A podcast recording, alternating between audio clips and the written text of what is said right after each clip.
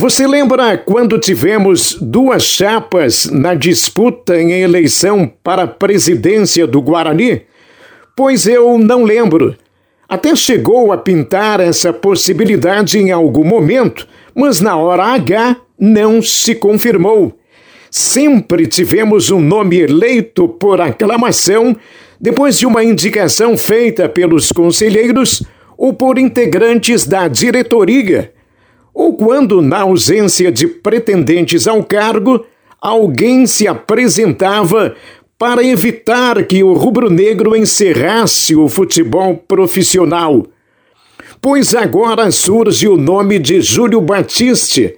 Ele foi presidente em 2008, quando trouxe o técnico Mazarop e enfrentou muitas dificuldades motivadas pelo pouquíssimo apoio que teve naquela oportunidade.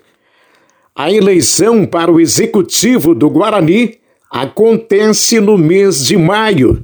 O presidente Lúcio, mesmo dizendo não ter condições de suportar sozinho tanta pressão ocasionada pelas dívidas e a situação precária do clube no momento, pretende continuar na presidência. Ele quer resolver questões assumidas com a Justiça do Trabalho, as renegociações das dívidas e dar andamento às conversações e aos projetos que tratam da possível venda do estádio Edmundo Faix. Contudo, sem parceiros, sem recursos financeiros e com poucos apoiadores, o presidente vê o tempo passar e parece não encontrar solução para poder confirmar a participação na divisão de acesso. E por que falo de eleição e de duas chapas? Porque, mesmo diante desse cenário incerto e nebuloso, não acredito nesta possibilidade.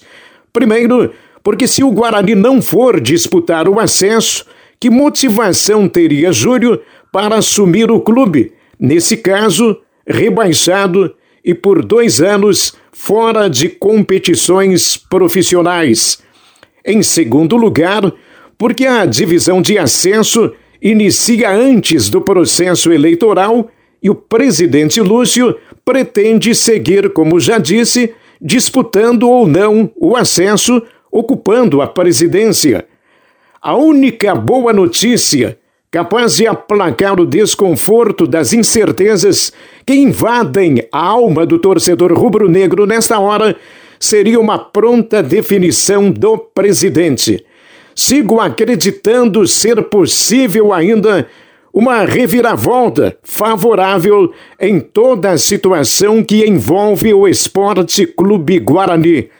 Difícil e doloroso imaginar o passado de conquistas do time índio diante das aflições do presente, direcionando para um cenário de futuro incerto. E era isso